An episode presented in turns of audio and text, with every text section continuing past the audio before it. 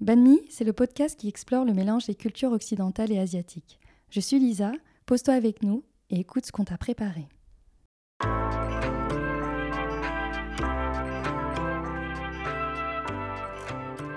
Banmi, c'est le podcast qui explore le mélange des cultures occidentales et asiatiques.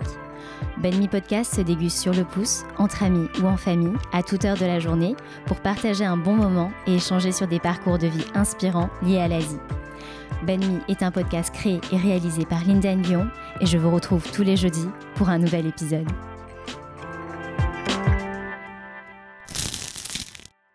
Alors bonjour à tous et bienvenue dans ce nouvel épisode de Banmi Podcast. Pour ce nouvel épisode, j'ai le plaisir de recevoir Lisa. Bonjour Lisa, comment tu vas? Très bien, merci. Et toi? Ça va très bien, merci. Merci de me recevoir euh, dans ton cabinet. Avec plaisir. Euh, alors Lisa, tu es naturopathe. On s'est connus sur Instagram et j'ai été interpellée par ton compte Insta sur lequel tu es active, où tu donnes euh, différents conseils, euh, par exemple pour l'automassage et les différents types euh, d'huiles essentielles. Moi, j'ai connu la naturopathie personnellement l'année dernière. C'était la première fois que je consultais. J'avais fait une consultation au Portugal et, et j'ai jamais vécu ça parce que c'était une consultation d'un peu plus d'une heure où, où la naturopathe me demandait euh, euh, quel était mon, mon, mode de vie, euh, mon, hygiène de vie, mon alimentation, ma gestion du, du, stress, enfin comme si j'étais stressée ou pas, est-ce que je travaillais, elle me, demandait aussi mon activité sexuelle, enfin plein plein de questions en fait pour savoir qui j'étais. Et, et, pour me prodiguer des, des, conseils, surtout de prévention et, euh, j'ai vu que c'était vraiment très différent d'une consultation à une médecine un peu plus classique avec euh, laquelle moi j'ai grandi, où on allait chez le médecin et tu disais tes symptômes et il te donnait les médicaments, quoi. Et que ça s'arrêtait là. Euh, c'était c'était plié en, en 5 ou 10 minutes. Et je me suis posé plein de questions, du coup, sur cette médecine avec laquelle j'ai grandi. Euh, je me suis demandé vraiment si, euh, si en fait elle était adaptée, si elle était efficace. Est-ce que euh, et donc du coup voilà plein d'interrogations par rapport aussi à la naturopathie que je connaissais pas. Donc j'ai vraiment été curieuse et j'aimerais, comme d'autres aussi je pense, en savoir plus sur la naturopathie. Euh, alors tu le dis euh, sur ta page LinkedIn, la naturopathie vise à préserver et améliorer la santé globale d'un individu à travers les moyens naturels tels que les conseils alimentaires, la gestion du stress, l'activité physique. Le naturopathe est un conseiller en hygiène de vie et un acteur pour la promotion d'une santé préventive et durable. Alors Lisa, toi avant tu étais euh, dans le milieu de la banque oui. Tu t'es reconvertie il y a quelques années et aujourd'hui tu es naturopathe. Est-ce que tu peux te présenter pour les gens qui ne te connaissent pas encore et nous parler un peu de ton parcours? Pour parler de mon parcours, bah, je vais revenir un petit peu en arrière. Euh, c'est vrai que donc, mes parents sont d'origine vietnamienne. On a grandi dans, dans une ville euh, banlieue parisienne, populaire. Euh, c'est à Sarcelles, donc peut-être que des gens connaissent. Moi, je garde des souvenirs justement bah, de melting pot, de beaucoup de, partage, euh, d'échanges, de solidarité. Euh, donc après, j'ai évolué en faisant des études plutôt classiques parce que c'est vrai que mon père est ouvrier, il est bagagiste et à l'aéroport, et on est quatre filles en tout. Donc mhm. voilà, et franchement, je, je l'admire parce que avec un petit salaire, pouvoir subvenir à nos besoins, nous élever, nous faire grandir, et il a toujours dit effectivement, bah, les filles essayaient d'être euh, euh, euh, financièrement, rapidement, euh, faites des études, voilà, ne vous lancez pas dans les bac plus 5, plus 7, plus 10. si vous arrivez à être dans les bureaux, bah, très bien, parce que lui, il avait cette image-là, au moins ça ne sera pas une fatigue physique. Hmm. Donc, tu vois, ça nous a un peu influencé, modelé. Après, surtout qu'en France, on n'avait aucun modèle, que ce soit dans, dans, dans, le secteur paramédical ou autre. donc, j'avais pas de représentation, donc j'ai fait un bac plus 2 dans le commerce. Et après, c'est vrai que durant mes deux années d'études dans le commerce, on devait faire des stages. Donc j'ai fait un stage euh, bah, dans la banque parce qu'autour de chez moi, qu'est-ce qu'il y avait? Effectivement, bah, il y avait des banques. et je me suis dit, bah, voilà, pareil, ça va coller un petit peu à ce que j'aime bien, c'est écouter les personnes, les accompagner dans leurs projets. Et après, j'ai évolué tout de suite dans le milieu de la banque. J'ai été recrutée en CDI, donc à mes 21 ans, après, voilà, jusqu'à hmm. euh, mes 28 ans à peu près. Mais euh, effectivement, au fur et à mesure, il y avait quelque chose, en fait, ma petite flamme qui en fait était ailleurs. Et euh, après, j'ai fait ma reconversion effectivement il y a quelques années. J'ai repris mes études en école de naturopathie et aujourd'hui, je suis bah, naturopathe certifiée, hmm. installée à mon cabinet depuis un an et demi. Quel a été le déclic pour euh, la naturopathie bah, C'est vrai que ça a été plutôt maintenant euh, un chemin, un long chemin un peu initiatique. Ça me fait penser un peu à l'alchimiste de Coelho Coelho. Mhm. Lui, il voyage, il rencontre des mentors. Bah, en fait, sur mon chemin, ça a été un peu comme ça aussi. Euh, pour revenir un petit peu en arrière, aussi, euh, quand j'étais petite, on habitait dans un appartement, on avait un petit balcon, mais pas de jardin. Et ce qui m'a marqué, en fait, c'était à l'école en primaire on avait eu droit à un petit coin de potager. On pouvait planter du coup des radis et des salades, mais ça m'avait tellement marqué. J'ai tellement aimé ça de, de voir en fait comment ça pousse et ensuite le récolter, le ramener chez soi. Et en grandissant, bah, je voyais qu'à chaque fois à l'école, déjà, je faisais des, exposés quand on pouvait choisir les thèmes, bah, toujours sur la santé, l'environnement, l'écologie. Et ces sujets, ils m'ont toujours donné envie. Et j'ai vu aussi ce côté, bah, toujours avec les odeurs, les saveurs. D'accord. Euh, quand j'étais petite, j'adorais en fait détecter toutes les odeurs, les saveurs de ce que je mangeais. Faire un blind test des odeurs, c'est ça? Exactement, de savoir, de, de, sentir en fait un peu à l'aveugle plusieurs odeurs et se dire, bah, on l'associe à quelle plante? Vers les 18 ans, c'est là en fait que je me suis dit, tiens, j'ai du temps mais pas trop d'argent, mais j'ai envie de donner mon temps, d'aider un peu les associations. Euh, qu'est-ce que je peux faire? Et donc c'est là que j'ai commencé en fait à faire un peu du bénévolat pour, euh, bah, pour démarrer par exemple pour le Téléthon, ensuite bah, pour les maraudes, euh, les personnes donc, qui sont sans abri, comment on peut faire les distributions alimentaires?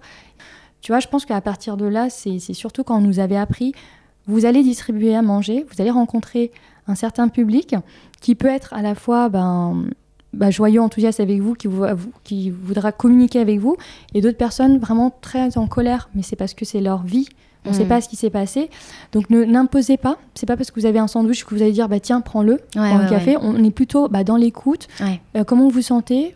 Est-ce que vous avez envie de quelque chose On présente. Hmm. Et tu vois, déjà à ce moment-là, je, trouvais que c'était très beau parce qu'on n'est pas là à imposer ce qu'on veut. c'est vraiment un échange. Un échange et être à l'écoute. Euh, déjà, cette, euh, pour développer son écoute, son, son empathie, tu vois. Donc, je l'ai hmm. fait grâce à, ces associations. J'ai vu que ça s'est bah, développé parce que c'était un peu peut-être mon point fort, sans le hmm. savoir. Je travaillais de 9h à 18h30 ou 19h quand je finissais tous les soirs et les week-ends, j'adorais faire plein de choses, donc donner mon temps pour les associations, différents types d'associations. Euh, dans les conférences bien-être ou ateliers bien-être euh, qui étaient gratuites, les conférences, bah, j'y allais, j'assistais aussi, j'adorais faire ça. D'accord. Donc c'est venu vraiment, enfin ouais, la naturopathie, le, la, connexion la sensibilité à la nature depuis que tu es petite en fait. Et, euh, et l'échange, bah, aussi euh, par, euh, par tes actes, enfin tes actions engagées dans Et après, tu vois, je me rappelle très bien parce que vu qu'on est une famille modeste, mes parents sont vietnamiens, ils n'ont pas pu nous inscrire à des cours, que ce soit de sport ou de danse ou d'activité. Et c'est vrai que tu vois, tout ce que tu aimes là, tu te dis pas que ça va faire, en fait, ça va être ton métier ou c'est juste une. Et encore le même, le mot passion, c'était trop fort. Pour moi, je, je disais même pas que c'est une passion. Dans ma tête, c'est juste j'aime ça, ça me fait vibrer, je vais y aller. Mm. Mais tu vois, tu te dis pas que tu vas en faire ton métier. Et c'est pour ça que ça a mis du temps. Mais c'était tout mon chemin, en fait, de, pendant tout ce temps-là, euh, bah, d'aller euh, aux associations. Et j'ai monté en compétence. J'ai eu de la chance euh, où des personnes m'ont confié, en fait, des responsabilités. Et à la fin, au fur et à mesure, j'ai animé des conférences moi-même hmm. auprès de différents publics, des associations, des étudiants. Euh, des grandes conférences où je parlais beaucoup de notions, justement, toutes ces notions que j'adore, en fait, bah, tout ce qui est aromathérapie, phytothérapie, hmm. bah, bien-être, nutrition. Et c'est vrai que c'est là, en fait, à un moment, mes amis et mon entourage m'ont dit, mais Elisa, tu, tu vibres tellement, pourquoi t'en fais pas ton métier? Tu vois, Et c'est là que je me suis dit, bah, je sais pas, j'ai pas les études pour, tout ça. Et bon, heureusement, il y a eu le déclic parce qu'on prend confiance. Bah, en tout cas, moi, sur mon chemin, j'ai pris confiance au bout de 10 ans. Et il y a aussi, sur les 2-3 dernières années, avant de faire ma reconversion, j'assistais beaucoup aux conférences de femmes entrepreneurs où elles parlaient de leur parcours. Et j'écoutais, en fait, au fur et à mesure, c'est vrai, j'ai dit, mais ces femmes aussi, elles ont un déclic, elles sont parties, elles ont fait une reconversion, pourquoi pas moi Tu vois? Et donc, c'est pour ça aussi. Tout s'aligne petit à petit. Exactement. Euh, Banmi, c'est le podcast euh, qui va à la rencontre de personnes inspirantes liées à l'Asie. Euh, dans quelle mesure tu es liée à l'Asie, toi, Lisa? Bah, mes parents, mes parents, la double culture. Donc depuis petit, petite, on a de la chance. Mes parents nous ont toujours parlé en vietnamien et dans la cuisine. Bah, c'est sûr que quand on parle, je pense à toutes les personnes d'origine asiatique, c'est vraiment un élément central à la cuisine. on avait une explosion de d'odeurs, de saveurs, de plantes, d'herbes aromatiques, d'épices. Mais oui, c'est ça. Mais surtout dans la cuisine vietnamienne, tu as tellement de d'herbes aromatiques. Tu vois euh, euh, c'est très riche, quoi. Et euh... Je dis souvent, on est, on est un peu des petits lapins parce que sur la table, des fois, on a, on a des grosses corbeilles, des assiettes de verre. De... c'est exactement ça. Donc c'est vrai que c'est cette connexion. Et en fait, euh, d'ailleurs, en écoutant quelques-uns de tes épisodes, je, je, sais aussi que ça a été difficile pour nous dans le sens au niveau de la connexion et de retour au pays, parce que du, du coup, j'entendais je, les souvenirs de mes parents. Oh, le Vietnam, c'est comme ça, c'est comme si, c'est magnifique. Euh, mais en fait, j'ai attendu jusqu'à mes 25 ans pour pouvoir aller au Vietnam parce que mm. ben, c'est cher le billet. Mm. Et mes parents ne pouvaient pas nous payer le billet, aller comme ça toutes les cinq d'un coup. Euh, toute la famille, toutes les six, pardon. Mm. Et euh, effectivement, bah, j'ai attendu de travailler, d'avoir un salaire. Et en fait, bah, tout le monde, en fait, euh, que ce soit les clients à la banque, tout le monde en parlait. Oh, le Vietnam, c'est trop beau, vous verrez et tout. Oui, bah, je suis pas encore allée, c'est le pays de mes parents. et c'est vrai que c'était incroyable de découvrir. Bah, D'ailleurs, j'ai que mes parents en France. Et quand je suis allée là-bas, bah, tu rencontres toute ta famille. Tu fais des repas à 30, 35 tout de suite. Cousins, cousines, toute ta famille. Exactement. Même si on écrivait par exemple des petits courriers à l'époque, ah euh, quand il n'y avait pas encore Internet, et ensuite voilà, on s'envoyait des vidéos, des cassettes. Mais c'est vrai que les retrouver, c'était juste magique. Qu'est-ce que vous faisiez à la maison avec tes parents euh, euh, Quels étaient leurs axes de transmission vers le naturel? Est-ce qu'ils est t'ont transmis quelque chose qui t'a aussi incité à aller vers, vers ça? Euh, oui, bah, je pense que c'est vrai qu'ils sont, formidables, nos parents. Hein. C'est sur euh, tout ce qui est cuisine, mais naturel, brut. Je le vois aujourd'hui quand je sensibilise en naturopathie. On a de la chance de l'avoir vécu en fait euh, au quotidien et c'est presque naturel pour nous bah, de manger tellement varié, équilibré, des légumes aussi avant tout euh, et qu'on change avec des aromatiques, des épices et dès qu'en fait on a ce côté où on commence à prendre froid, on est malade, bah, les parents sont tout de suite avec euh, bah, alors je vais te frictionner, je vais te faire un massage avec des huiles essentielles mmh, mmh, mmh. et la technique bah, du coup du kaoyo, le, le, gua sha si on veut dire et c'est vrai que mais on adorait ça pour te dire même on n'était même pas des fois, on n'était même pas enrhumé ou quoi que ce soit, mais on allait voir nos parents. Bah, je crois que j'ai un petit rhume, tu peux me faire la technique Ah, c'est vrai oui. Ah oui, ah vous, trop. vous le demandiez. Moi, c'était un peu, euh, c'était un peu la, souffrance. Ouais, c'était la punition, la souffrance. Je gesticulais de partout. on en parle aussi dans l'épisode euh, avec euh, Anthony. Le kaoyo, c'était la souffrance. Et, et après, j'ai commencé à, à, conscientiser le truc et, à l'apprécier. Et que ça me faisait bah, du bien et en même temps un espèce de massage, on va dire. Bien sûr euh, et, je l'ai refait à d'autres copines tout euh, derrière euh, qui étaient malades, qui connaissaient pas du tout. Et, et c'est un peu surprenant, mais oui, ça fait du bien. Pour te dire l'anecdote, en fait, quand on était petite, on devait être en bah oui primaire et les maîtresses ont convoqué mes parents parce qu'ils pensaient qu'on était maltraités avec les traces, les bleus qui nous restaient. c'est fou, hein Et après, non, mais en plus, j'ai eu de la chance aussi. J'avais une tante du Vietnam qui est venue quand j'avais 8-9 ans. Mhm. Et en fait, elle nous a fait des massages et elle a ramené en fait bah, sa petite valise pour nous faire bah, les techniques de ventouse. Et ça, hmm. c'était incroyable aussi. Est-ce que tu peux expliquer les techniques de ventouse? Oui, alors. Moi, je l'ai jamais fait. Tu l'as jamais fait? J'ai vu les, des gens le faire, ouais, mais j'ai jamais fait. Ouais. Forme euh, un peu de, de, cloche en verre. Ouais. Et effectivement, c'est soit avec l'aspiration ou alors avec la technique de la flamme avec la chaleur et on pose en fait sur ton dos ou à différentes parties de ton corps et c'est ça revient toujours sur euh, le côté de la médecine euh, traditionnelle asiatique euh, où on dit effectivement que bah, dans ton corps il y a des énergies qui circulent mm. il y a des déchets aussi et effectivement quand il y a un encrassement il y a trop de déchets bah, effectivement ça peut te conduire un peu à des pathologies ou à la maladie mm. donc là c'est un peu une manière de bah, te nettoyer de redonner de l'énergie donc ça j'adorais quand on était petite donc ça laissait ces traces là ça faisait un peu peur mais en fait nous on mm. adorait tu vois, de, bah, c'est de la prévention, c'est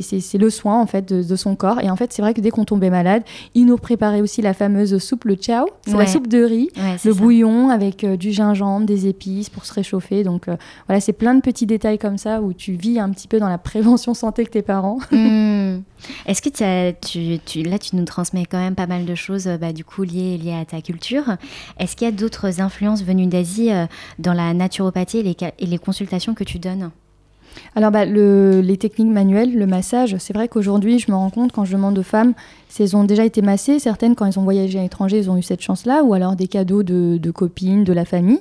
Mais c'est vrai qu'on sent que les personnes sont trop stressées aujourd'hui, sont trop dans le mental.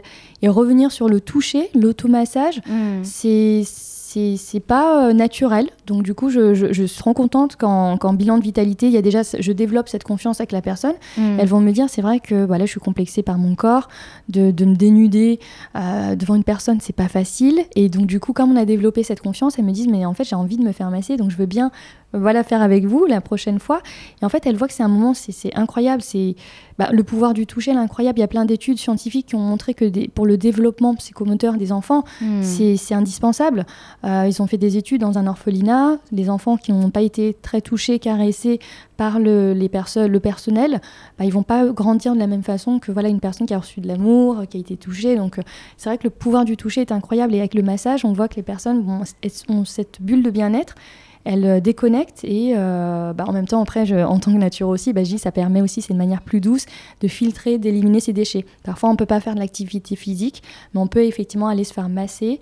Euh, il y a différents types de massages, bien sûr, hein, ou aller au sauna ou à hammam que dans d'autres cultures et c'est thérapeutique aussi pour eux. Hmm. Tu parlais de bilan de vitalité, Lisa. Est-ce que tu peux nous expliquer justement comment se passe une consultation en naturopathie? Oui. Donc c'est vrai que c'est important ce mot vitalité déjà, donc c'est notre énergie vitale hein, qui est en chacun de nous.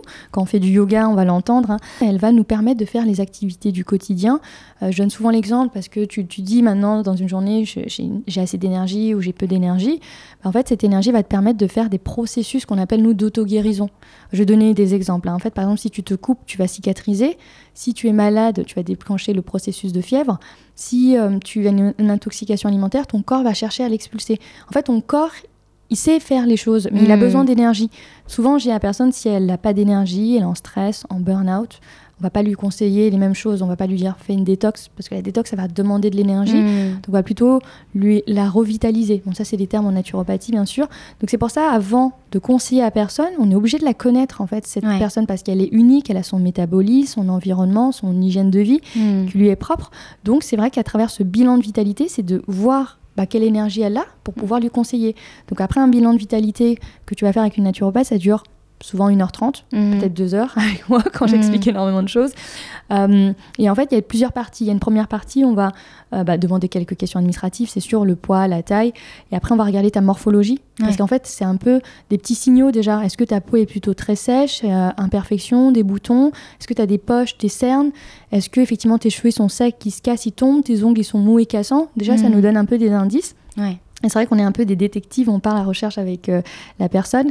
Et ensuite, bah, on, fait l'anamnèse. C'est vraiment le questionnaire poussé sur ton environnement, ton hygiène de vie. Et comme tu l'as évoqué tout à l'heure, avec ta naturopathe, toutes les questions qu'elle t'a posées. Hmm. Et donc, euh, du coup, tous ces indices te, donnent en fait un, comment dire, un, bilan, une analyse de ton patient? On dit client, consultant. exactement. Parce qu'on n'est pas médecin, on ne soigne pas. Et effectivement, nous, on est dans la prévention santé, donc c'est une belle synergie avec les médecins. C'est que nous, on prend le temps d'expliquer. Souvent, ce que je donne, tu vois, l'exemple, c'est la personne, si elle a un trouble digestif, elle a mal à l'estomac, bah, elle va voir le médecin. effectivement, il faut calmer la douleur sur le court terme. Hmm. Par contre, le médecin, il n'aura pas le temps de lui expliquer peut-être l'origine, la raison. Et en fait, nous, en naturopathie, un des principes euh, fondateurs de la naturopathie, c'est vraiment aussi bah, d'aller rechercher la cause de la cause. Hmm. Donc, on va voir, ah, bah tiens, ce trouble digestif, est-ce que c'est ses 10 cafés par jour? Est-ce que c'est son alimentation qui est acidifiante? Est-ce que c'est son stress? Voilà, il y a plein de choses. Donc, nous, on va investiguer avec cette personne-là. Donc, ça, tout ça, c'est les indices, plus le questionnaire que la personne va nous demander, et plus les analyses de sang. On aime bien s'appuyer aussi sur les analyses de sang de la personne pour voir si elle est en carence. Et après ce bilan, eh ben, on aura bah, tellement bien expliqué sur l'anatomie, la physiologie, comment ça fonctionne, bah, le système digestif, comment ça marche. Hmm. Et on va donner des conseils en s'aidant des dix techniques naturelles en naturopathie, donc les trois principales, l'alimentation, la gestion de son stress et les activités physiques. Après, si elle a besoin un peu de, plantes, de tisanes pour se soutenir ou d'huile essentielle pour voilà, être dans l'olfaction, donc euh, vraiment respirer aussi peut-être pour détendre le système nerveux, donc on conseillera ça en supplément. Euh, c'est pas quelque chose qui, euh, qui est à contre-courant de la médecine. Euh, ah oui, allopathie, la médecine conventionnelle, classique. Avec les progrès de la technologie, on est capable voilà, de, de, de sauver des vies, s'il y a un accident, s'il y a des cancers. Voilà, donc ça c'est génial et ça soigne sur le court, court terme. Mais souvent on dit, voilà, si on ne remonte pas la cause, la personne peut faire les mêmes erreurs dans son, dans son hygiène de vie, justement. Oui, tout à fait. Bah, justement, si elle est troubles digestifs, si on va aller lui dire de, de réduire effectivement peut-être les boissons acidifiées, l'alimentation va rajouter de meilleures choses, mm. elle va pouvoir bah, effectivement peut-être mieux digérer. Donc c'est vrai qu'on travaille vraiment en synergie dans le, bien-être, la prévention santé. Le confinement et la crise sanitaire a orienté les gens vers plus euh, d'introspection parfois, de retour à soi aussi. Est-ce que tu témoignes de plus d'intérêt vers les médecines euh, euh, naturelles et donc du coup la naturopathie? Oui, totalement. J'ai vu l'année dernière en mars et mai quand on était confiné chez soi, euh, les rendez-vous Doctolib ont explosé. J'ai eu, énormément de demandes. Les, personnes, en fait, bah, c'était à ce moment-là où on peut faire une pause dans sa vie. En fait, on n'a plus la tête dans le guidon en train de foncer et faire métro, boulot, dodo. On a le temps on se dit, bah tiens, j'ai le contrôle en fait sur ce que je peux acheter, je peux manger ou je peux cuisiner peut-être. Et effectivement, là, on commence à, se reconnecter à son corps en disant bah, j'ai peut-être une grosse fatigue, j'arrive pas à récupérer, même si je dors, euh, je digère pas très bien en fait, je me rends compte. Euh, j'ai peut-être moins de tentation et du coup, j'écoute plus mon corps. Donc, effectivement, il y a vraiment cet engouement, cette envie de, s'écouter, de prendre soin de soi. Et aussi, bah, tout est fermé. Donc, du coup, euh, on peut faire moins de week-ends, moins de resto. Donc, les gens vont dire bah, j'ai ce temps et cet argent aussi pour maintenant me consacrer à moi, en fait, investir sur moi, sur mon corps, ma santé. Mmh. Et euh, quels étaient le, bah, du coup le, profil de, ces gens? Quels ont été leurs retours enfin, pour ceux qui ont consulté pour la première fois? Alors j'ai adoré parce qu'en fait ces personnes-là, c'est vrai qu'elles s'attendaient pas à ce que ce soit autant euh, bah, sur elles en fait. Parce que quand tu vas chez le médecin, effectivement, c'est souvent entre 5 et 20 minutes. Tu repars, t'as pas compris en fait. Des fois, on te dit bah, prends ça et. Euh, voilà, et en fait, là, c'est incroyable parce que on t'écoute, on va te demander, mais en fait, bah voilà, ton sommeil. En fait, quand tu étais petite, euh, bah, est-ce que tu avais du mal à digérer des choses? Est-ce que tu avais des maladies qui étaient peut-être euh, souvent à répétition? Est-ce qu'aujourd'hui, tu as le temps de faire une activité physique? Est-ce que tu t'écoutes? Tu, fais, tu consacres du temps libre pour toi? Et en fait, c'est vrai que ça, bah, tout ça, on soulève les questions avec cette personne-là et c'est tellement personnalisé, c'est juste elle en fait. Et en fait, on explique aussi ces analyses de sang, bah regardez par exemple pour les femmes, la majorité elles sont souvent en carence de fer, donc fatiguées, essoufflées, mauvaise digestion. on dit bah en fait déjà si vous avez un taux de fer en fait qui est très bas, euh, peut-être que pendant euh, vos cycles, quand vous avez vos cycles, et essayez de réduire votre consommation de thé et de café. Et en fait, elles vont me dire mais c'est vrai, en fait c'est des petits changement que je peux mm. faire et que je vois en fait l'impact, ça améliore tout de suite. Et c'est vrai qu'en naturopathie, c'est beau parce qu'on va dire à chaque fois, écoutez-vous, vous êtes unique. Il y a des grandes règles que tu vois dans les magazines, euh, je sais pas, euh, voilà, des, astuces, mais en fait, quand tu l'appliques à toi, peut-être que ça marche ou ça marchera pas. Donc c'est pour ça que le mot en, naturopathie, c'est vraiment l'expérimentation. Expérimentez, regardez si ça vous convient ou pas et vous verrez et vous, vous intégrez cette habitude dans votre hygiène de vie. Mm. Ouais, c'est vrai que euh, c'est vrai que moi ça fait ça fait longtemps que j'ai pas pris de, médicaments. Euh, je, suis un peu plus à l'écoute de mon corps euh, bah, par différentes expériences que j'ai vécues. Par exemple, quand je suis partie en Inde pendant un mois, là on mangeait beaucoup de légumes, des choses comme ça. Enfin, on avait des exercices de respiration, bah, bien sûr la pratique du yoga et tout. Et puis puis à l'issue de ce de ce stage de trois semaines, un mois, je suis rentrée du coup à Bangkok parce que j'habitais là-bas à l'époque et, j'ai complètement arrêté, euh, bah, par exemple, euh, la, cigarette. Enfin, tu vois, c'est des trucs que j'avais intégrés que, et, j'avais compris que mon corps euh, n'avait pas besoin de ça, naturellement en fait, sans effort. que j'ai aussi compris, voilà, par exemple, quand tu, quand tu arrêtes ta pilule, de, quand, voilà, quand tu es, es, une femme, d'être de, d'être plus à l'écoute de ton corps, de, de, savoir comment il fonctionne, etc. Et, et, je trouve que c'est assez magique de pouvoir euh, se recentrer, de pouvoir euh, comprendre. On n'a pas toutes les clés de compréhension de son, de son anatomie et de son corps, mais, d'être plus à l'écoute, ça te permet de, de te rendre compte de plus de choses. Euh, Exactement, tu l'as bien souligné, tu vois, on n'a pas les clés de compréhension. Et en fait, le, métier de naturopathe, c'est vraiment, c'est pour ça qu'on dit qu'on est éducateur de santé. Mm. Et on, va rendre à la personne son autonomie et la rendre responsable et actrice de sa santé. En fait, c'est vraiment ça quand tu expliques, parce que c'est nos cours d'anatomie, ils peuvent être loin. Bah oui, c'est ça. Ouais. SVT, collège ou lycée. Mm. Et donc, effectivement, aujourd'hui, surtout même pour les femmes, euh, bah, connaître leur cycle pour pouvoir avancer mm. aussi, euh, pour avoir toutes les informations sur les moyens de contraception. C'est vrai que, voilà, on nous a dit, par exemple, pour certaines femmes, à 18 ans, tu prends la pilule, elles vont le prendre en continu jusqu'à 45 ans, 50 ans, sans trop savoir ce qui se passe sur son corps. Donc, euh, c'est hyper important. J'ai l'impression qu'on était dans une époque euh, un peu passive, où euh, juste on faisait confiance aveuglément à à la médecine conventionnelle. Parce qu'on se disait que c'était euh, leur expertise et que de toute façon ils avaient raison. Et qu'on se faisait vacciner sans, sans, trop savoir quels étaient les symptômes derrière et tout etc et c'est que pour ça aujourd'hui peut-être que euh, quand on parle de vaccination notamment euh, vis-à-vis de la Covid que qu'on se pose des questions et qu'on remet en question ces, ces choses là parce que parce qu'avant on faisait enfin je sais pas c'est il y a comme un, un, parallèle entre ce qui se passait avant et ce qui se passe aujourd'hui. On, on est plus informé on a plus envie de de, se, de se recentrer sur, euh, sur, euh, bah, sur nous, quoi, sur euh, ce qui nous fait du bien, les bien, enfin. Et en fait, j'ai, tu vois, de toutes mes années de bénévolat, j'ai toujours aimé en fait le côté positif, bienveillant et qu'on te donne les outils sans côté moralisateur. Parce que c'est ce que je dis tous les jours, on a déjà beaucoup d'informations, des choses anxiogènes. Et donc ne pas se rajouter cette pression-là. Et en fait, j'ai eu la chance de faire du bénévolat dans des associations. On était toujours sur l'humour, euh, la musique. En fait, c'était festif pour euh, bah, donner envie aux personnes. En fait, elles vont regarder en fait ce qui se passe et on leur donne des informations. Et là, tu as, plus envie bah, de prendre soin de toi, d'écouter. Et surtout aussi, c'est vrai, donner les, les, clés en fait. Oui, oui. Et surtout ne pas imposer, quoi. Enfin, donner ces informations et puis euh, la personne, elle en fait ce qu'elle veut avec, euh, avec ça, quoi.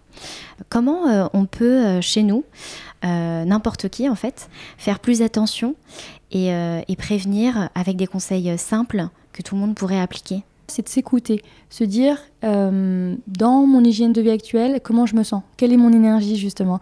Est-ce que justement j'arrive à récupérer Ou alors malgré les week-ends, les heures de sommeil, je suis complètement euh, au ras des pâquerettes. Est-ce que bah, j'ai des petits troubles, je sens? Est-ce que je digère mal? Est-ce que j'ai souvent des migraines à répétition? Pour les femmes, bah, c'est s'écouter aussi.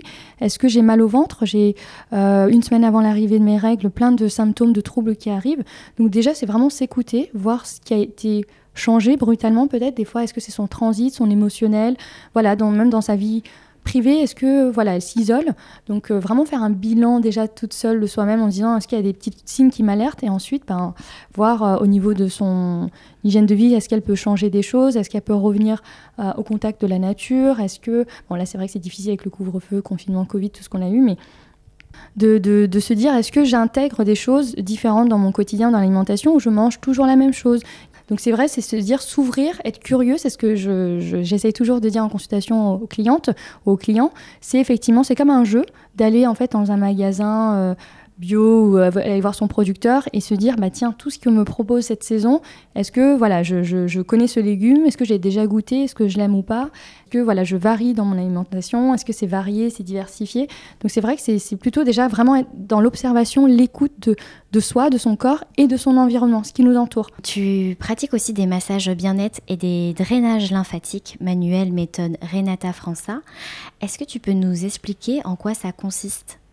Oui, alors ça c'est génial parce que je te disais, euh, quand j'avais appris les massages avec mes parents, avec ma tante qui nous avait fait découvrir, on aime tellement ça en fait. C'est tellement le côté bah, relaxant, c'est ta bulle de bien-être, c'est une forme aussi de voyage en fait. Et euh, j'ai grandi avec ça. J'ai massé bah, que ce soit mes amis en vacances. À chaque fois, ils étaient trop contents, ils me demandaient tout le temps. Mais tu vois, à l'époque, tu me dis, euh, attention, quand même, je, je l'avais aussi intégré dans ma tête. Euh, bah, je travaille à la banque, c'est le seul métier où ce que je peux faire, c'est je sais faire que ça. Mais euh, je me dis, je pourrais pas être masseuse en fait que ça parce que comme je suis d'origine asiatique, mon visage, voilà, il y aura des clichés, des stéréotypes. Les gens ils vont te dire voilà la finition, est-ce que c'est complet, euh, tu vois tout le truc horrible et t'as pas envie qu'on te catalogue pour ça. Et donc après effectivement c'est pour ça que quand je j'ai fait de la naturopathie, j'étais tellement heureuse parce que je me dis dans les dix techniques de naturopathie, les techniques manuelles de massage font partie. C'est vraiment une des techniques euh, de naturopathie. Tu as aussi la réflexologie plantaire. Mhm. Donc voilà, c'est venu bah, forcément naturellement. En faisant mes études, je me dis, bah, c'est génial, je vais proposer aux, personnes que j'accompagne le bilan de vitalité et le bien-être à travers les massages. Donc c'est plutôt massage californien où je me suis formée, massage naturopathique. Et après, ben... C'est dans la continuité en fait. Exactement. Et euh, bah, le massage de Renata Franza, qui était bah, justement très connu, je l'ai d'abord expérimenté bah, en tant que cliente. Et je voyais que c'était génial parce qu'en fait, on apprend en naturopathie bah, les liquides, le sang, la lymphe et euh, les liquides. Euh, bah, tu as cette fameuse lymphe qu'on n'en parle pas beaucoup alors que c'est vraiment un liquide méconnu, mais c'est vraiment magique dans ton corps. Euh, j'étais trop contente, je me suis dit, bah, il faut que je me forme en fait et je, que je puisse refaire des drainages lymphatiques sur les personnes. On a notre circulation sanguine et on a aussi notre circulation lymphatique. Il faut savoir qu'on a beaucoup plus de lymphe même qui circule dans le corps que, du, que le sang. Je dis souvent, bah, le muscle, le cœur va pomper en fait le, sang hein, dans les artères et veines. Ça, c'est vraiment un peu l'image, c'est les autoroutes. Et tu as un peu un réseau en parallèle, j'ai un peu les routes de campagne, tout un réseau en parallèle où c'est tout ce circuit lymphatique, où tu as les capillaires lymphatiques et la lymphe qui circule. La lymphe, c'est ce liquide vraiment incolore qui récupère les déchets de ton sang. Les déchets de ton sang passent directement dans cette lymphe. Hmm. Tu as aussi bah, les lymphocytes, donc c'est tes globules blancs, donc c'est à la fois aussi ton système immunitaire. Et ça permet aussi un peu de détoxifier ton corps. Et on va le voir pourquoi en fait chez certaines personnes bah, ça va être engorgé? Bah, Souvent ça peut être une problématique bah, héréditaire. Dans la famille il y a beaucoup de problèmes de circulation, de varices. Ça peut être aussi hormonal chez les femmes. Mmh. Ça fluctue énormément donc on peut faire de la rétention d'eau euh, une semaine avant les règles. Après tu peux aussi avoir des métiers où tu es souvent debout, donc dans mmh. l'hôtellerie, la, restauration, donc tu as les jambes lourdes. Donc effectivement ce drainage lymphatique qui va t'aider. Donc j'étais vraiment heureuse de pouvoir aussi, via cette formation, d'ailleurs que je remercie en fait tous mes proches et mes amis, parce que quand tu sors de l'école de naturo, qui est assez cher, tu payes, t'as plus rien. Et en fait, je n'osais pas, je pouvais pas me lancer tout de suite sur l'information. Et je sais que mon entourage et ma famille m'ont offert pour euh, mon anniversaire euh, bah, cette formation-là. Ils sont magiques, hein, donc euh, ouais, ils ont toujours été trop mignons. Et voilà, aujourd'hui, j'arrive à sensibiliser, à dire aux personnes, effectivement, la circulation lymphatique est aussi importante et euh, via les techniques manuelles, on le voit, hein, tu vois, il y a des femmes qui on, ne voit pas du tout leurs genoux ou leurs chevilles et au bout de une, deux ou trois séances, ça dépend de leur métabolisme, mais euh, elles, elles, sont trop heureuses, elles revivent et tu te sens vraiment mieux dans ton corps en fait. Mais c'est ce que tu disais aussi euh, en début d'épisode où tu disais que c'était important le fait de toucher, de caresser, de, de, enfin même l'automassage. Enfin si on peut pas se faire un massage, se payer un massage, de s'automasser etc. pour pour faire circuler. Ouais, la lymphe, le sang, tout a raison. Et c'est extraordinaire parce que, comme tu l'as dit, maintenant, l'automassage, en plus, c'est intuitif. Les mamans vont toucher, masser leurs enfants, tu mm, vois. Mm, mm. Donc, on n'a pas besoin d'être certifié en massage pour le, le, redonner à son entourage. Et comme tu le dis, des fois, même pour se reconnecter à soi, et c'est son moment, euh, je conseille souvent bah, l'hiver de masser sa voûte plantaire. Euh, ça fait du bien en faisant une huile essentielle qui va être comme le Ravinsara, c'est une feuille de Madagascar, qui va être justement bah, antibactérien, antiviral, et ça va t'aider à te redonner de l'énergie être reconnecté à toi. Et c'est vrai que j'ai été très touchée. J'avais parlé avec une naturopathe euh, avant d'être certifiée. On parlait du massage en entreprise, par exemple. Mhm. Euh, et le toucher, à quel point c'est important. Parce que le massage sur chaise en entreprise, bah, du coup, ça c'est bien. Tu n'as pas besoin de dénuder, hein, tu es habillé, on te masse juste le dos, les bras. Et euh, des personnes peuvent être très isolées, seules, et ne pas avoir la chance d'avoir des contacts avec les amis, des contacts sociaux. Et en fait, le fait de te toucher, la personne, c'est incroyable les massages parce que si tu n'as jamais été massé, des fois ça peut déclencher des émotions chez toi, tu peux même pleurer. Tout à fait. Ça remonte les émotions. Donc euh, voilà, il y, a cette personne-là qui a été touchée et qui, a, qui était en larmes en disant ça m'a fait du bien. Mm. Parce que c'est pas du tout, tu vois, le, massage qu'on peut penser érotique. Ou... Non, c'est le mm. toucher qui va vraiment t'aider à te reconnecter à toi, te réapproprier ton corps. Euh, c'était incroyable parce que je me rappelle le, notre formateur quand il nous avait dit ah bah, l'essence même de ce massage, si un jour la personne vous dira qu'elle s'est réapproprié son corps, qu'elle s'est reconnectée, bah, en massage, il y avait quelques femmes qui me l'ont dit, j'ai été waouh, c'est magique, mmh. c'est incroyable. Mmh. Ouais, ben moi, je, quand j'habitais à Bangkok, euh, je faisais des massages au moins une fois tous les dix jours. Et, c'est vrai que c'est vraiment un, un, moment de détente et de reconnexion à soi et de, et de lâcher prise aussi. Tu t'abandonnes et puis tu, tu, tu, fais confiance aussi à la personne. Euh, euh, qui, qui, qui, s'occupe de toi et qui. Euh, enfin, non, c'est vraiment. Euh, ça fait beaucoup de bien. oui, j'ai des mamans qui m'ont dit que leurs enfants en vacances, par exemple à Bali, mm. bah, comme ils se faisaient une, masser une fois par semaine, ils m'ont dit ils étaient beaucoup plus calmes. ouais, ouais, ouais, carrément. Alors, on est enfin sorti de l'hiver. Et on retrouve euh, le printemps là. Tu, participes euh, au blog de Sophie Trem, euh, l'autrice de Good Mood Class, le livre qui est sorti l'année dernière, et l'autrice du blog The Other Art of Living, en donnant des conseils pour la cure de printemps. Est-ce que tu peux nous donner quelques conseils là aux auditeurs et aux auditrices? Qu'est-ce qu'il faut faire pour la cure de printemps et pourquoi faut le faire?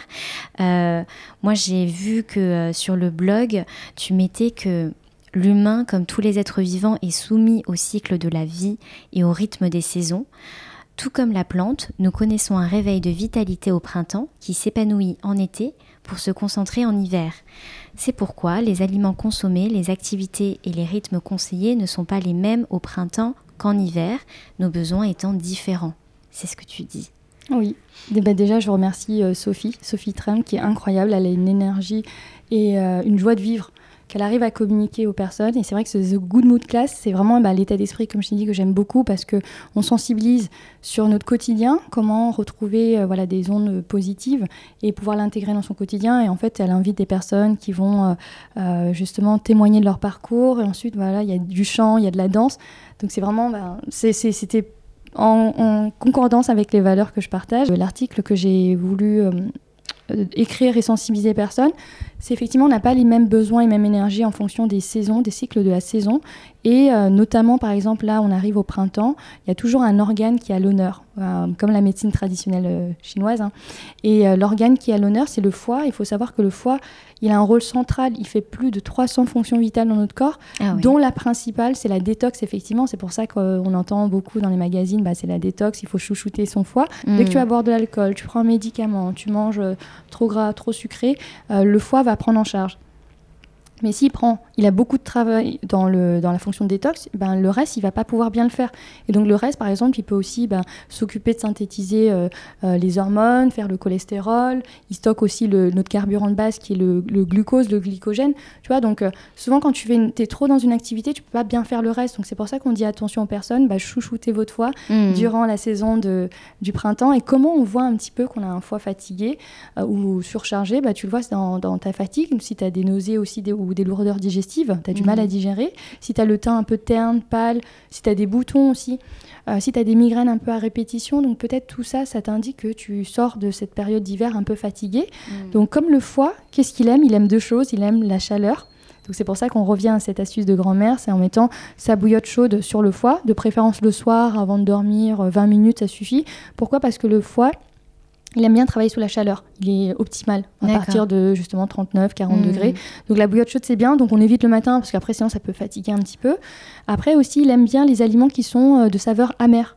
D'ailleurs, ça c'est vrai, tu vois, dans la nourriture, la cuisine vietnamienne, il y a un peu un jeu de toutes les saveurs, euh, sucré, salé, hmm. euh, le piquant, l'amertume. Et hmm. je, je, constate aujourd'hui que dans les clientes et les clients que j'ai, ils ont un peu oublié cette saveur-là. On n'aime pas. Hmm. en fait, les, les, saveurs réconfortantes, c'est plutôt le, le, sucré ou le gras, ce qui est normal. Mais effectivement, on a perdu cette saveur amère. Et euh, dans la cuisine vietnamienne, on, l'a beaucoup, que ce soit dans les épices, les aromatiques, même les légumes. Tiens, une anecdote, mon père nous a toujours dit, quand on était petite, euh, le jour où vous allez au Vietnam, vous savez qu'à l'aéroport, il y a des gens qui vont vous attendre et vous êtes obligé de passer un test pour pouvoir euh, entrer au Vietnam. Quel est ce test? Il faut manger cette fameuse soupe vietnamienne avec un légume, ça s'appelle le concombre amer. et quand on est petite, c'était tellement amer pour nous, mais on mangeait quand même, tu vois. On s'est dit, il faut qu'on le mange pour aller au Vietnam. Trop drôle. C'était pour vous, ouais, pour vous inciter à manger le concombre amer. Amer déjà, tu vois. Mais moi aussi, j'aimais pas ça et, euh, et euh, c'était farci avec euh, du porc. Oui, c'est ça, exactement, dans une soupe. Dans une soupe, ouais. Et j'ai appris à l'apprécier en grandissant, ouais. Et tu sens que ça fait du bien, que ça rafraîchit ton corps. Bien sûr. Ouais, ouais. Et c'est vrai que dans les saveurs amères en conseil pour les personnes aujourd'hui, bah, vous pouvez aller sur tout ce qui est endive, mm. tout ce qui est la roquette, mm. le radis noir, euh, bien mm. sûr, parce que c'est vrai que ou les tisanes, les tisanes de chardon-marie, de radis noir, d'artichaut, ça va un peu, ben, effectivement, booster un peu le travail de votre, de votre foie. Mm. Après, c'est intéressant aussi, ben, de, se reconnecter surtout aux saisons avec les calendriers de fruits et légumes de saison qui mm. sont gratuits, maintenant que tu peux trouver sur Internet. Et la nature est bien faite parce que souvent ce que je dis, c'est elle t'amène les, les, fruits et légumes par rapport à la saison et par rapport à tes besoins. Par exemple, on aura en hiver beaucoup de légumes orangés. Euh, qui vont justement beaucoup donner de, vitamine C, de vitamines euh, qui sont bonnes pour le système immunitaire. Et après l'été, tu as beaucoup de fruits et légumes bah, qui sont riches en hydratation, tu vois, ou alors euh, riches en antioxydants qui vont lutter effectivement contre les effets du soleil. Hmm. Ouais, comme tu dis, la nature est bien faite. Exactement, on s'en inspire. tu as aussi participé à une intervention que tu as faite auprès des élèves de 3e d'un collège public dans le 11e. Euh, en parlant de ton parcours et tu as échangé avec eux sur la notion d'entreprendre. Euh, j'ai trouvé ça euh, assez beau. Tu as fait un post sur ça, sur ton Insta, et tu dis Entreprendre est un état d'esprit qui signifie se mobiliser autour d'un projet et le concrétiser. Il peut s'agir de créer une entreprise ou une association, un projet qui nous tient à cœur. depuis toute petite, je suis sensible aux valeurs d'équité de justice sociale et d'écologie. Et euh, grâce à l'animation des ateliers, j'ai pu transmettre des notions d'aromathérapie, de biologie, d'écologie au grand public. Ces moments ont fait vibrer ma petite flamme intérieure et ont été le point de départ de ma reconversion. C'est ce que tu disais au début. Les jeunes filles peuvent parfois se restreindre dans leur choix professionnel car elles manquent de modèles féminins auxquels s'identifier pour se projeter dans leur avenir professionnel. Je trouve ça assez euh, cool euh, d'avoir des, des gens comme toi qui va dans les collèges euh, pour, euh, pour transmettre cette fibre-là d'entreprendre. Moi, j'aurais bien aimé avoir euh, quelqu'un qui intervienne comme ça dans mon collège parce que, en tout cas à mon époque, c'était plus se formater à des cases et aller faire telle ou telle formation ou pour pouvoir entrer dans telle grosse entreprise ou telle autre. Est-ce que tu peux nous parler de cette transmission, Lisa? Comme toi, hein, j'aurais trop aimé aussi qu'on en parle au collège, au lycée ou à la fac de toutes ces possibilités d'études. Euh, je crois que je l'ai connu après, quand j'étais dans le milieu du travail, déjà quand une femme me disait qu'elle faisait des études d'aromathérapie, je fais waouh, ça existe. tu vois, on n'a pas. J'avais des études voilà, classiques en commerce et banque. Et c'est incroyable parce que je ne t'ai pas raconté cette anecdote, mais en fait, ça m'a marqué. J'ai été très. Euh, complexée en fait à 18 ans quand on était euh, premier jour en fait à, l'université et que notre professeur nous avait demandé à chacun, c'était le premier jour de la rentrée, donc pour, pour, se, pour se connaître, euh, présentez-vous, dites-moi vos passions, vos hobbies, euh, si vous avez voyagé à travers le monde et tout, les choses comme ça. Bah, en fait, je me suis fait un bilan de moi, j'ai fait, j'ai fait rien, je sais rien faire, que ce soit un sport, une activité. Je me dévalorisais beaucoup. Et donc, quand c'est arrivé à moi, j'ai un peu bloqué, j'ai dit, ben non, je fais rien. Après, elle m'a dit, mais si, il y a bien un livre, la lecture, le cinéma ou les choses comme ça. Mais tu vois, ça, ça m'a beaucoup bloqué. Et je me suis dit, ben en fait, pendant des années, je me dis que j'avais pas trop de compétences, pas trop de passion. Mais en fait, je m'en rendais pas compte, mais, je le faisais à travers le bénévolat quand j'ai fait cette reconversion. Aujourd'hui, maintenant, effectivement, je me présente et je fais plusieurs activités en même temps. Donc, je consulte avec les particuliers euh, dans mon cabinet pour les consultations de naturopathie ou les bilans, euh, les massages, pardon. Et j'ai la chance aussi de travailler avec des entreprises.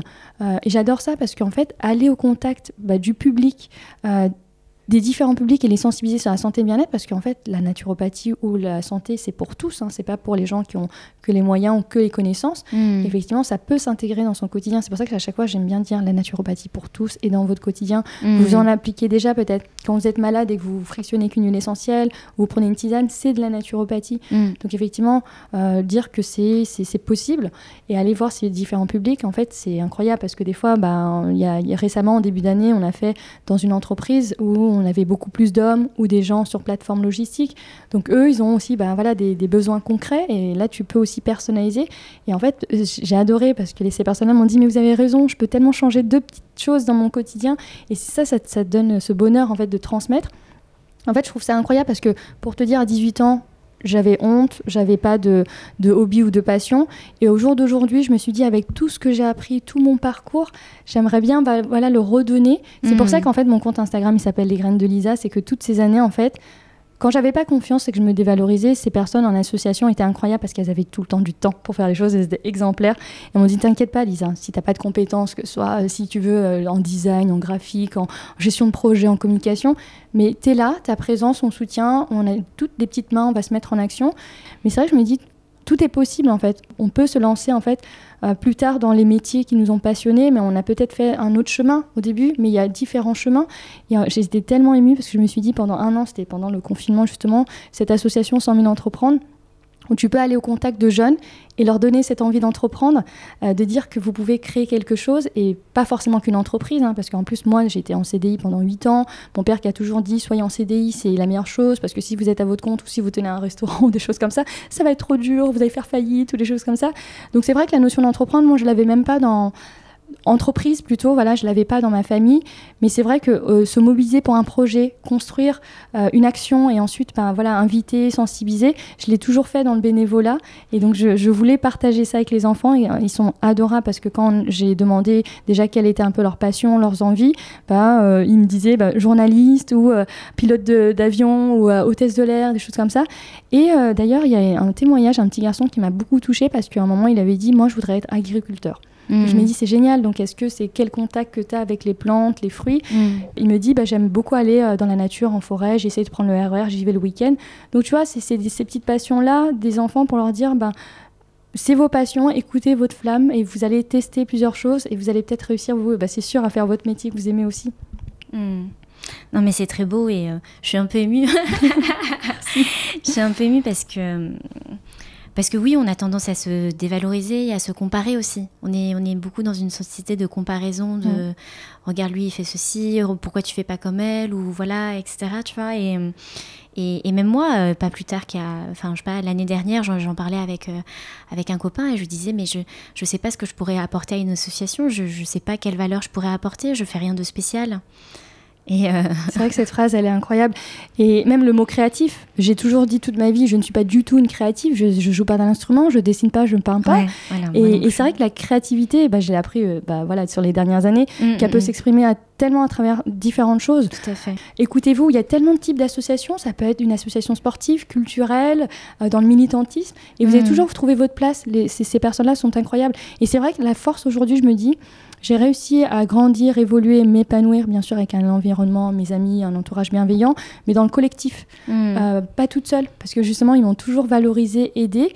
Et ça me fait penser un petit peu. euh, à- à- en fait, il y a deux choses. Moi, j'aime bien faire les actions locales et être dans le collectif, parce qu'effectivement, euh, di- faire une distribution de maraude, euh, tu vois l'impact tout de suite que tu as avec la personne, tu échanges avec elle, ça lui a fait son petit moment du soir, elle est heureuse, euh, on a partagé bah, le repas ensemble, on a échangé, et tu n'as pas besoin de dire, bon, bah, je vais changer le monde en faisant, euh, je sais pas, bah, voilà, je change déjà à mon, à mon échelle, à l'action Mm. locale, et ça fait penser un peu à la légende bah, du petit colibri, la légende amérindienne, Mm. qui disait qu'en fait, euh, il y avait un incendie dans une forêt et que tous les animaux étaient en fuite.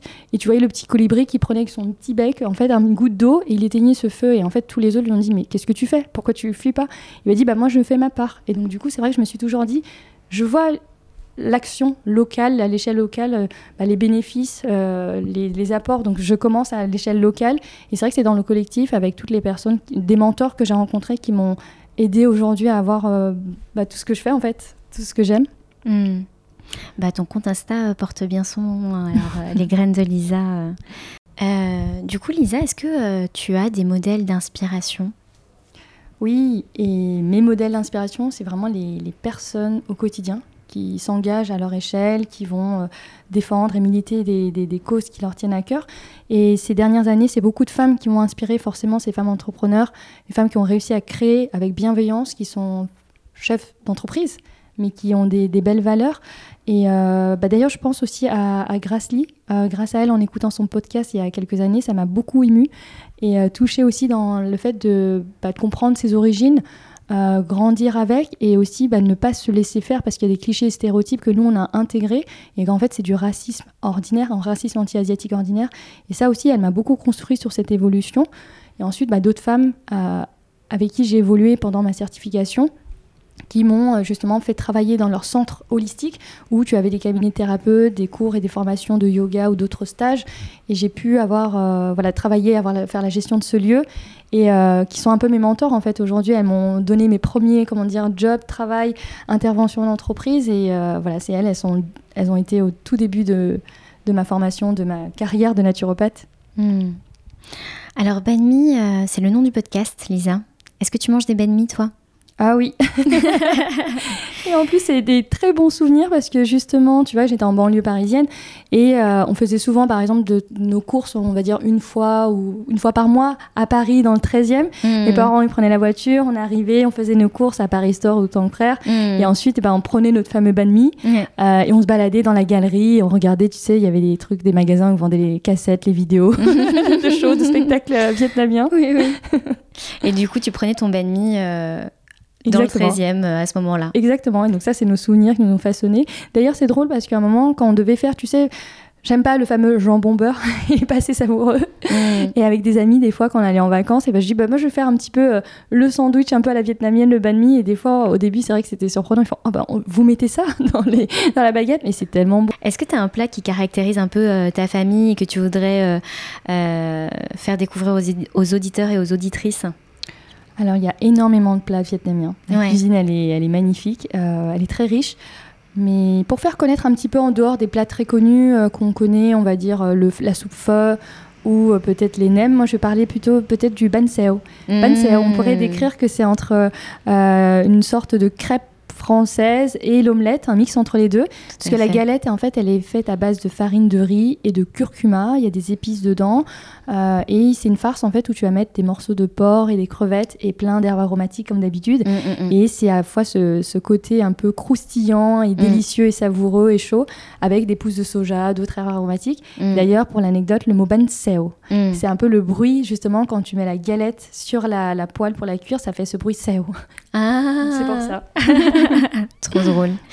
Est-ce que tu as une dernière découverte ou quelque chose qui t'a marqué qui vient d'Asie, qu'elle soit en termes d'art, de culture, de film, de plat ou de philosophie ou de thérapie?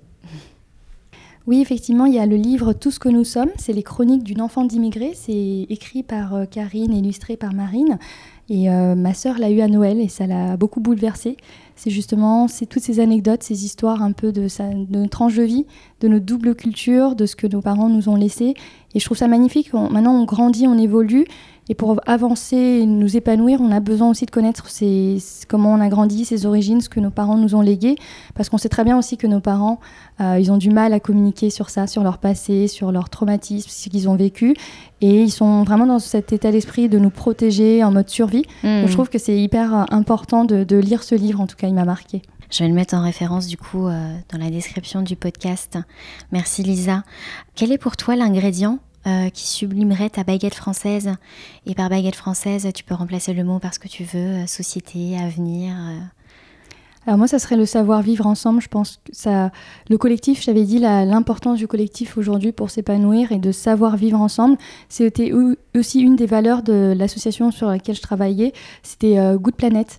Et le film Human, il est juste magnifique. Mm. Ça te montre en fait, à travers le monde, on aura des modes de vie différents, mais on aura toujours les mêmes valeurs universelle, que ce soit l'amour, l'épanouissement, hmm. la bienveillance. Donc euh, voilà, c'est ce savoir-vivre, l'ingrédient que je rajouterai dans le banh mi. Quelle est la musique avec euh, laquelle tu voudrais terminer cet épisode, Lisa? Alors il y a une très belle musique méditative euh, que j'adore. Elle vient de la chanteuse Druk Mogial et ça s'appelle la chanson de purification des cinq éléments. D'ailleurs, je n'en ai pas parlé, mais la sonothérapie ou le sound healing, c'est magnifique. Il faut l'expérimenter, le, ressentir. J'adore, moi, les bains de gong sonores, les, aussi les bols tibétains qu'on pose sur, toi et qu'on va faire vibrer. Et c'est incroyable, comme on est constitué de 60 à 70% de liquide, on sent ces ondes, ces vibrations, et ça t'apaise. Et effectivement, tu vas même sentir euh, dans ton corps euh, bah, différentes euh, sensations. Donc, je vous invite aussi à découvrir ces expériences. Mmh. Bah, merci beaucoup Lisa pour ce moment, euh, pour euh, nous avoir partagé un peu de ton parcours euh, et de tes connaissances sur la naturopathie et, de, et effectivement de, de s'écouter un peu plus. Ça m'a donné envie de, de, faire un massage avec toi. Merci Linda. et donc je vais, je vais donner toutes les informations pour pour, pour, tout ce que tu fais, toi Lisa, en tant que naturopathe et, et masseuse. Bah, merci beaucoup. Merci Linda, j'étais honorée de partager voilà, tout mon parcours et, et la naturopathie avec vous. Merci, à bientôt Lisa. À bientôt.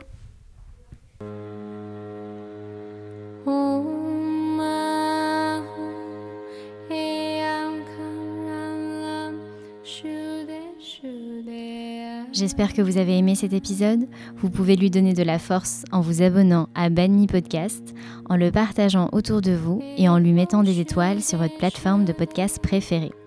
Si vous avez des idées pour les invités, si vous avez des commentaires, vous pouvez m'écrire sur la page Instagram banmi.podcast ou sur ma page perso Linda Nguyen. Merci pour votre écoute, pour le partage, les bonnes ondes et à bientôt pour les prochains épisodes. 是的是的。